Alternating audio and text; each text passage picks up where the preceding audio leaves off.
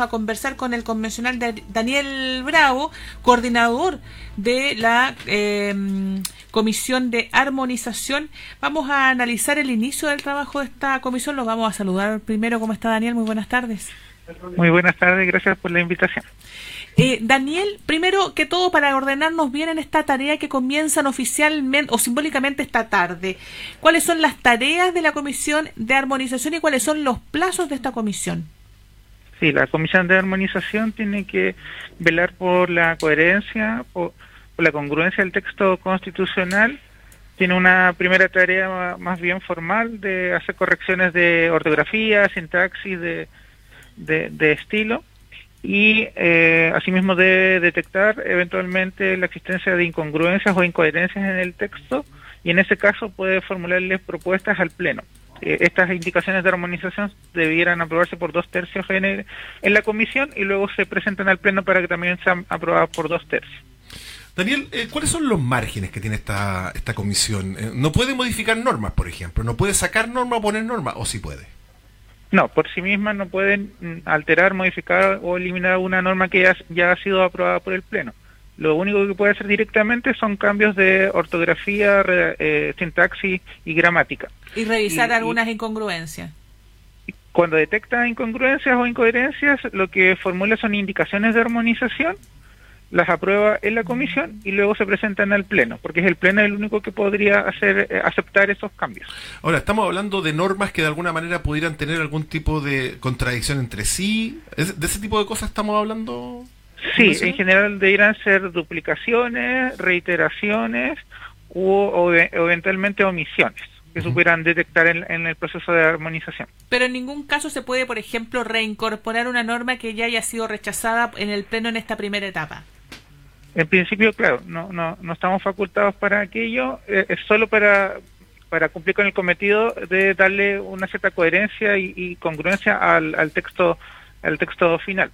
Eh, un ejemplo eh, de una incongruencia que, hemos detectado, por ejemplo, es la em, relativa a quién, qué, órgano es el que debe pronunciarse sobre las inhabilidades de la cesación en el cargo de las y los parlamentarios. Desde el sistema político, esa labor se la encargaron a la Corte Constitucional y desde el sistema de justicia esa labor se la encargaron al Tribunal Calificador de Elecciones.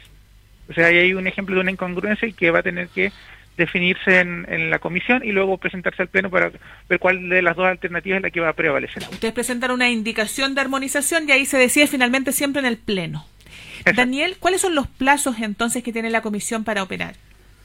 Comenzamos a trabajar eh, el día de mañana en Calama y debemos entregar nuestro informe de armonización el día 20 de junio ese es el último día en que nosotros debiéramos completar nuestro cometido para que ya el día 23 o 24 se realice el pleno de votación o, los plenos de votación de armonización, porque podrían ser varias jornadas. Eh, Daniel, finalmente el texto completo, estoy hablando ya con el preámbulo definido, con lo que ustedes van a ver ahora para armonizar, con las, con las normas transitorias, todo este, este, este libro en el fondo constitucional, ¿se vota de una sola vez finalmente? No, solo lo que se va, se va a votar en distintos momentos. Primero las transitorias, hay dos plenos para votación de transitorias que provienen de esa comisión. También en algún momento se va a votar el, el, el, preámbulo, que no está definido la fecha todavía, pero va a haber un pleno en que, se, el, que hay que pronunciarnos sobre el texto que emane de esa comisión de preámbulo. Y va a haber una serie de plenos a partir del 23 o 24 de junio, que pueden ser tres o cuatro o cinco donde se van a votar las, indicaciones de armonización. Pero eh, no hay una votación final de todo el texto. Ah, ya, perfecto. Oye, eh, Daniel, eh, otra consulta. ¿La armonización llega hasta dónde? ¿Solamente al texto que se entregó hoy día o también ve las transitorias? Porque pueden generarse algún tipo de, también de incongruencia, también en las transitorias. Sí, efectivamente. vamos a recibir el texto hoy día simbólicamente en las ruinas de Huanchaca. sobre ese texto se, se, van a hacer las correcciones formales de gramática, ortografía, de, de redacción en definitiva y sobre este mismo también se van a analizar las eventuales incongruencias o inconsistencias. Además hay que darle una estructura formal al texto con capítulos, acápites y ordenar los artículos dentro de, esa estructura.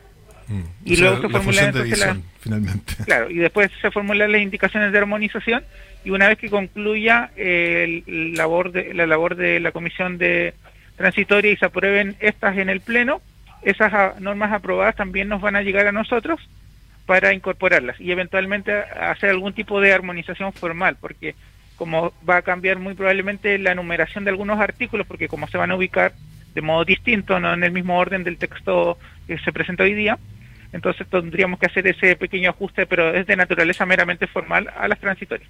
Daniel, eh, fueron 10 meses de trabajo súper intenso y quedan todavía un par de meses de trabajo súper intenso.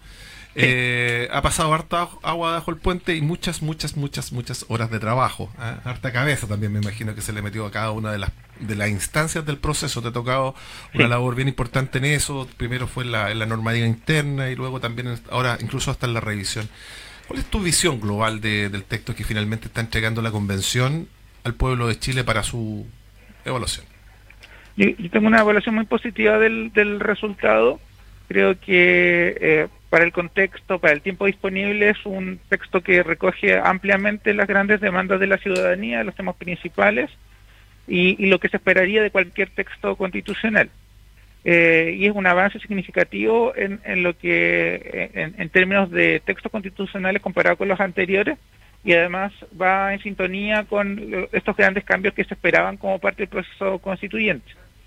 Eh, falta la última etapa ciertamente para ordenar un poco el texto y quede eh, más legible, pero lo, sustantivo ya está aprobado y yo estoy muy contento con el resultado. Daniel, se ha criticado en parte, bueno, ha habido críticos siempre, con cada cosa que se aprueba, pero en general es la extensión.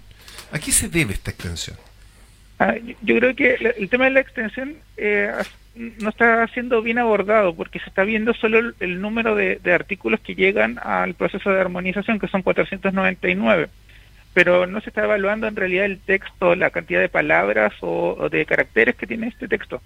Eh, si uno lo compara con el actual, eh, la actual constitución, hoy en día la, la nueva constitución no es especialmente mucho más extensa eh, así lo han dicho los análisis expertos en la, en la materia, y por lo tanto lo que ocurre es que la distribución de ese texto está en un mayor número de artículos, pero que como parte del proceso de armonización puede verse reducido un poco, porque hay eh, cuestiones que deberían estar tratadas en un solo artículo y están separadas. Un ejemplo es en materia de educación. Hace un par de días aprobamos varias normas en materia de educación, son alrededor de cinco o seis artículos, que muy probablemente deberían estar en uno solo o hace un par de semanas que se aprobó por un lado derecho de propiedad y por otro, en otro artículo, las reglas sobre expropiación, que también debieran ser un solo artículo.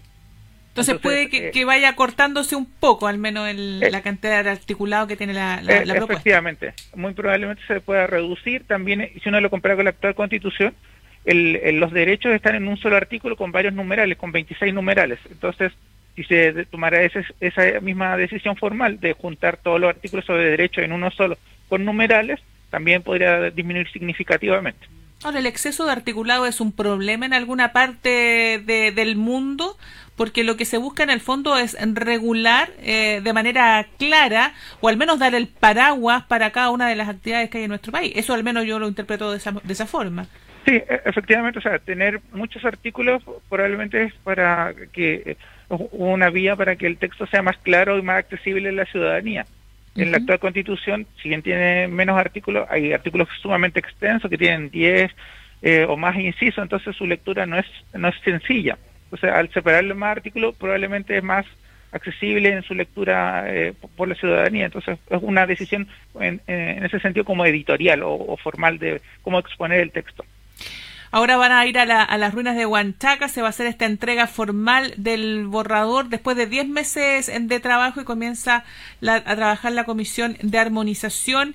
Eh, ¿No hay más espacio para ningún tipo de consulta a la ciudadanía o están enfocados solamente en este despliegue territorial? Eh, no, vamos a, va a haber un en paralelo del funcionamiento de las tres comisiones que van a estar repartidas en, tres ciudades de acá de la región de Antofagasta, un trabajo de difusión también de lo que ya se ha aprobado, porque eh, a esta a esta actividad acá en la región de Antofagasta no solo viajan los integrantes de las comisiones, sino que un buen número de otros convencionales que no integran eh, comisión y que también van a estar desplegándose por la región para realizar actividades de difusión. Ahora, estas campañas de difusión apoyan muchísimo cuando estamos enfrentados también a estas contracampaña que se ha hecho para el rechazo de la, de la Convención Constitucional. ¿Cuál es el peso que le toman también en la difusión en todo el país de este nuevo proyecto que están ustedes terminando? Yo creo que es muy importante ahora esta tarea de difusión, de explicar, de, contar qué es lo que finalmente se aprobó, porque en el proceso, en estos meses hubo iniciativas que se aprobaron en comisión, pero que no se aprobaron en el Pleno, cuestiones que se modificaron en el Pleno, eh, y por lo tanto, eh, este es el momento de decir, bueno, esto es realmente lo que se aprobó, es esto lo que dice la nueva Constitución, y por lo tanto hay que evaluarla a partir de ese texto y no de otras cosas que pudieran haber sucedido en el camino. Cristian Monkever eh, escribió, ya fue citado en el Mercurio y señala que se habían farreado este momento histórico de construir una constitución donde entran todos, todos los, los sectores. ¿Cómo lo interpreta usted, Daniel, a esta, a esta suerte de, de mm, victimización, podría ser la palabra, que está haciendo la derecha después del trabajo de 10 meses ahí en la convención?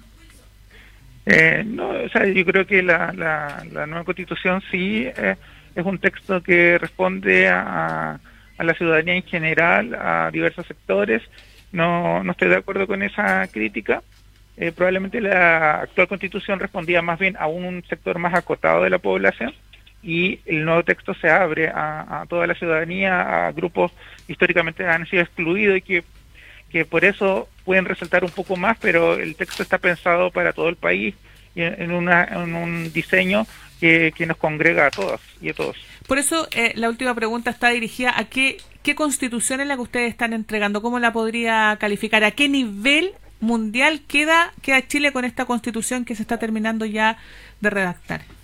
Yo creo que es un, eh, en el medio latinoamericano es un avance significativo en materia de derechos sociales, por ejemplo, de consideración de la naturaleza también con derechos de, en relación a los animales también, esos son avances muy, muy relevantes. Además es la primera constitución construida en una asamblea paritaria que además establece la paridad como un principio rector para todo el Estado y eso también es un, un avance en, la, en, el, en el derecho constitucional a nivel internacional, así que nos pone en ese sentido de la vanguardia.